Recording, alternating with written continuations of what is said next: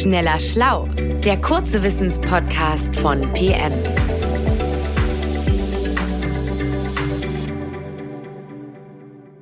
Hallo und herzlich willkommen zu einer neuen Folge von Schneller Schlau, dem Wissenspodcast von PM. Ich bin Christiane Löll und ich leite die Wissensredaktion bei PM und Geo. Und mir gegenüber sitzt Joanna Kollert und sie arbeitet als freie Journalistin mit uns zusammen. Und du beschäftigst dich gerade mit dem Thema Intelligenz, Joanna. Ähm, aber es geht dir dabei nicht um die klassische kognitive Intelligenz, sondern um unsere emotionale Intelligenz. Und warum befasst du dich damit? Ja, auf das Thema bin ich gekommen, weil mir ist immer wieder aufgefallen, dass im Internet, aber auch in vielen Lifestyle-Magazinen so Selbsttests sind, wo man seine emotionale Intelligenz messen kann. Und dann habe ich mich gefragt, was ist das eigentlich und wie misst man überhaupt Emotionen? Ja, und das ist spannend, gerade die Frage, wie man sowas misst. Äh, jeder nimmt ja Gefühle anders wahr und steuert sie anders. Wie wird denn das überhaupt äh, definiert, emotionale Intelligenz? Weiß ich gar nicht. Ja, das ist auch gar kein großes Wunder, weil der Begriff ist auch noch gar nicht so alt. Also er entstand in den frühen 90er Jahren. Und zwar aus der Ansicht heraus, dass es neben der kognitiven Intelligenz, die bis dahin die wichtigste Art von Intelligenz war in der Wissenschaft, aber dass es eben neben dieser kognitiven Intelligenz auch noch eine andere Art von Intelligenz ist, die auch wichtig ist in unserem Leben und auch mit unseren Mitmenschen. Und das war eben eher eine soziale, emotionale Intelligenz. Und Wegen dieser Erkenntnis haben zwei Psychologen den Begriff äh, emotionale Intelligenz dann definiert. Und aus dieser psychologischen, wissenschaftlichen Sicht heraus beschreibt emotionale Intelligenz die Fähigkeit, die Gefühle bei sich, aber auch bei seinen Mitmenschen wahrzunehmen, zu verstehen und zu identifizieren, aber auch zu verstehen, was diese Emotionen über die Beziehung aussagen zwischen verschiedenen Menschen und dann daraufhin angemessen zu reagieren und die Situation auch in eine bestimmte Richtung lenken zu können. Und der Begriff Intelligenz wird hier benutzt, weil er sich auf die Fähigkeit bezieht, die Emotionen als Input zu nehmen, quasi als ja, Input-Information, um die Situation in eine bestimmte Richtung lenken zu können und angemessen auf die Emotion reagieren zu können. Und du sagst aus wissenschaftlicher Sicht, also äh, wird der Begriff emotionale Intelligenz ja noch anders verwendet? Ja, das hast du sehr gut erkannt. Es gibt nämlich neben dieser wissenschaftlichen Definition auch noch eine populärwissenschaftliche Definition von emotionaler Intelligenz. Und diese beschreibt jetzt nicht die allgemeine Fähigkeit, mit Emotionen umzugehen und ähm, diese zu erkennen und korrekt darauf zu reagieren, sondern beschreibt fünf bestimmte Charaktereigenschaften, darunter zum Beispiel Empathie und Selbstvertrauen, welche emotional intelligente Menschen besitzen. Und woher kommt es, dass es keine einheitliche Definition gibt? Das liegt daran, dass der Begriff nicht in der Wissenschaft blieb, sondern kommerzialisiert wurde. Weil ein paar Jahre nachdem der Begriff erstmalig definiert wurde von diesen zwei Psychologen, kam ein Mann namens Daniel Gohlmann daher. Also, was heißt daher? Er war auch Psychologe oder ist Psychologe, aber er ist eben auch Journalist. Und er stellte die These auf, dass emotionale Intelligenz eigentlich viel wichtiger für den Lebenserfolg ist als unsere kognitive Intelligenz. Darüber hat er mehrere Bücher geschrieben, die alle sehr erfolgreich waren und deshalb hat sich seine Theorie auch sehr schnell verbreitet. Und äh, wie genau hat sich diese Theorie verbreitet? Also es sind dann, also die Privatwirtschaft ist quasi auch in, hat sich in diese Theorie eingekauft, kann man sagen, und sind auf das Pferd aufgestiegen. Und ähm, ja, viele Unternehmen und auch Personalberaterinnen haben dann angefangen, Tests zu entwickeln, um die emotionale Intelligenz auszuwerten und haben diese Tests dann verkauft. Und manche dieser Tests kosten mehrere hunderte von Euro, also es ist ein richtiges Geschäft. Und das haben zum Beispiel Unternehmer gekauft, um, nicht Unternehmer, Unternehmen, um Bewerberinnen ausfindig zu machen, die besonders emotional intelligent sind. Oder Bewerberinnen haben sich eben auf Bewerbungsverfahren vorbereitet, indem sie solche Tests gekauft haben. Okay, äh, es gibt also mehrere Definitionen der emotionalen Intelligenz. Dann gibt es wahrscheinlich auch keinen einheitlichen Maßstab, um sie zu messen, oder? Nee, das wäre natürlich viel zu einfach. Es gibt aktuell über 30 Testmethoden, um emotionale Intelligenz zu messen. Und wenn ich die alle erklären würde, säßen wir morgen noch hier. Deswegen möchte ich mich auf die zwei gängigsten Methoden konzentrieren.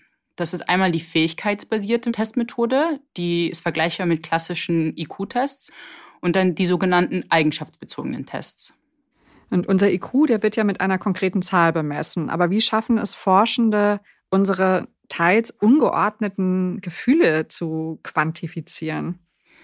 Ja, das habe ich mich eben auch gefragt bei der Recherche, weil intuitiv verstehe ich Emotionen auch als etwas Chaotisches, nicht Messbares und vor allem nicht Vergleichbares. Ich sage ja nicht, Christiane, ich bin 70 Prozent wütend auf dich, aber du bist nur 50 Prozent wütend auf mich. Das sagt ja keiner. Aber bei Tests zur emotionalen Intelligenz geht es jetzt nicht darum, einzelne Gefühle zu bemessen oder zu quantifizieren, sondern eben um die generelle Fähigkeit eines Menschen, mit Emotionen umzugehen. Und um dieses emotionale Können zu messen, wurden eben verschiedene Testmethoden entwickelt. Unter anderem eben die fähigkeitsbasierten Tests und dann die eigenschaftsbezogenen Tests. Und jetzt interessiert mich natürlich, wie sich die beiden Methoden unterscheiden. Ja, also dann fangen wir mal mit den fähigkeitsbasierten Tests an. Diese sind in ihrer Methodik vergleichbar mit klassischen IQ-Tests. Man beantwortet eine Reihe von Fragen, die in diesem Fall emotionsbezogen sind, und es gibt objektiv richtig und falsche Antworten zu diesen Fragen. Ein Beispiel. Felix hat morgen ein Vorstellungsgespräch. Welche Emotionen fühlt er wahrscheinlich? A. Wut, B. Nervosität oder C. Trauer. Oder man muss zum Beispiel anhand eines Fotos, wo ein Mensch eine bestimmte Emotion darstellt, die korrekte Emotion erkennen zum Beispiel, man bekommt ein Foto von einem weinenden Mann und muss dann die Frage beantworten, welche Emotion spürt dieser Mann? A. Freude, B. Stolz oder C. Trauer. Und der Grundgedanke hinter dieser Art von Test ist, dass Intelligenz eben eine konkrete Fähigkeit ist, die man mit objektiv richtig oder falschen Antworten bzw. Fragen messen kann. Aber dann liegt ja das Urteil über meine Emotionen bei den Expertinnen, die den Test entwerfen, oder? Ja, genau. Und das ist auch die größte Kritik an dieser Art von Testverfahren. Denn während es offensichtlich ist, dass es bei kognitiven Fähigkeiten, also bei klassischen IQ-Tests, wirklich objektiv richtig oder falsche Antworten gibt, zum Beispiel mathematische Probleme, jeder weiß, dass 1 plus 1 2 ist, das würde keiner bestreiten. Aber die Messung von emotionalen Fähigkeiten beruht ja letztendlich auf dem Urteil der Person, die den Test entwickelt haben. Und somit ist die Objektivität der Ergebnisse gefährdet. Denn offensichtlich spürt jeder Mensch Emotionen anders und reagiert auch anders darauf. Und pauschal zu sagen, das sind jetzt richtige und das sind falsche Emotionen, ist nicht ganz eindeutig. Zurück zu unseren Beispielen von vorhin. Es kann zum Beispiel gut sein, dass Felix vor seinem Vorstellungsgespräch nervös und traurig ist, weil er zum Beispiel von seinem letzten Job gefeuert wurde und eigentlich gar keine neue Stelle anfangen möchte. Aber wenn die Expertin, die den Test entworfen hat, entscheidet, dass Felix nur nervös ist, dann würde diese Antwort als falsch gewertet werden. Und wie funktionieren dann die eigenschaftsbezogenen Tests? Die eigenschaftsbezogenen Tests funktionieren nicht mit Fragen, sondern mit Aussagen. Und sie beruhen darauf, dass die Testperson selbst einschätzt, wie sehr eine Aussage auf sie zustimmt oder eben nicht. Und ein Beispiel hier, also die Testperson kriegt dann zum Beispiel eine typische Aussage wie, ich gehe gut mit Kritik um. Und dann muss sie auf einer Skala bewerten, wie sehr das eben zustimmt, also von ich stimme stark zu bis hin zu ich stimme gar nicht zu. Und diese Art von Testverfahren erfragt also das tatsächliche Verhalten der Testperson und nicht irgendwie eine theoretische, allgemeine Fähigkeit, Emotionen zu erkennen oder zu verstehen. Hier gibt es auch keine richtigen oder falschen Emotionen, sondern eben nur Bereiche der emotionalen Intelligenz, die besser oder schlechter ausgeprägt sind. Und an dieser Testmethode, da gibt es bestimmt auch Kritik, oder? Ja, die gibt es. Und zwar die, dass bei Selbsteinschätzungen die Testpersonen sich eigentlich tendenziell in ein besseres Licht rücken wollen, als der Wahrheit entspricht. Also niemand gibt gerne zu, dass er schlecht mit Kritik umgehen kann. Und deswegen kann es sein, dass die Antworten nicht immer ganz der Realität entsprechen. Und was würdest du da unseren äh, Hörerinnen und Hörern empfehlen? Also was, welcher Test wäre denn dann wirklich gut? Das kommt darauf an, was man gerne herausfinden möchte. Also wenn es um ein theoretisches Verständnis von Emotionen geht, dann sind die fähigkeitsbasierten Tests passender. Denn mehrere Studien berichten, dass es auch einen engen Zusammenhang zwischen fähigkeitsbasierter emotionaler Intelligenz und unserer kognitiven Intelligenz geht. Also da geht es wirklich um Intelligenz als Fähigkeit, als theoretische Fähigkeit. Aber ob dieses theoretische Verständnis dann auch im Alltag umgesetzt werden kann, kann so ein Test nicht messen. Nur weil ich erkenne, dass Tränen zum Beispiel ein Zeichen von Trauer sind, dann heißt es lange nicht, dass ich weiß, wie ich angemessen darauf reagiere, wenn eine Freundin von mir weint. Und äh, wie ist es da mit den eigenschaftsbezogenen Tests?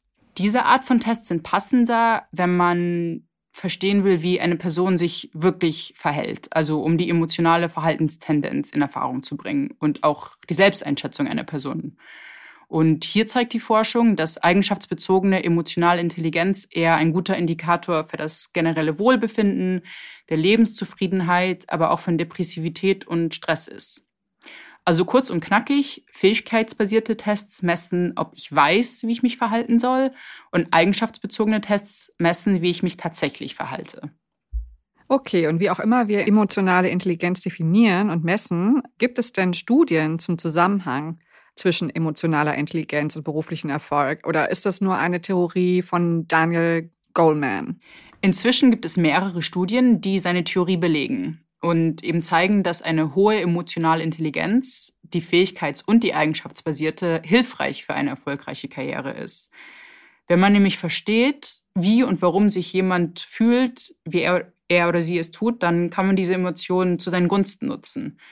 Man kann sich vorstellen, wenn man eine Geschäftsverhandlung hat mit einer Person, die irgendwie schlecht drauf ist und eher rigide und kompromisslos ist, dann ja, ist das nicht so förderlich, wenn man irgendwie einen Deal mit dieser Person schließen will.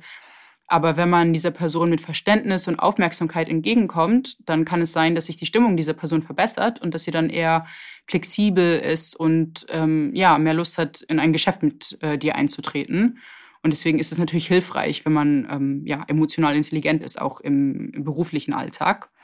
Außerdem wurde immer wieder bestätigt, dass ein, eine hohe kognitive Intelligenz zwar meistens notwendig ist, um eine bestimmte Stelle zu besetzen, weil es ja auch bestimmte akademische Fähigkeiten braucht oft. Aber sobald man diese Stelle innehat, dann ist die emotionale Intelligenz genauso wichtig für den beruflichen Erfolg, weil diese bestimmt dann, wie man mit seinen Kolleginnen und seinen Mitarbeiterinnen umgeht. Und kann man seine emotionale Intelligenz denn verbessern? Oder ist das eine angeborene Fähigkeit und ich kann da gar nicht mehr viel machen?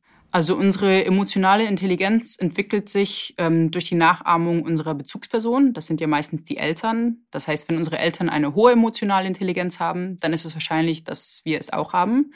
Aber die gute Nachricht ist, wenn wir unzufrieden sind mit unserer emotionalen Intelligenz, dann können wir was daran tun. Denn der Umgang mit Gefühlen lässt sich ein Leben lang erlernen.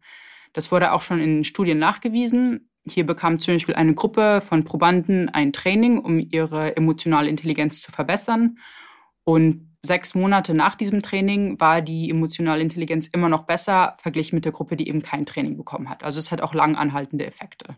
Danke, Joanna. Das war spannend, da einzutauchen in die Gefühlswelt und wie sie untersucht werden kann. Ich danke dir herzlich und wünsche allen Hörerinnen und Hörern von Schneller Schlau alles Gute und bis zum nächsten Mal. Schneller Schlau, der kurze Wissenspodcast von PM.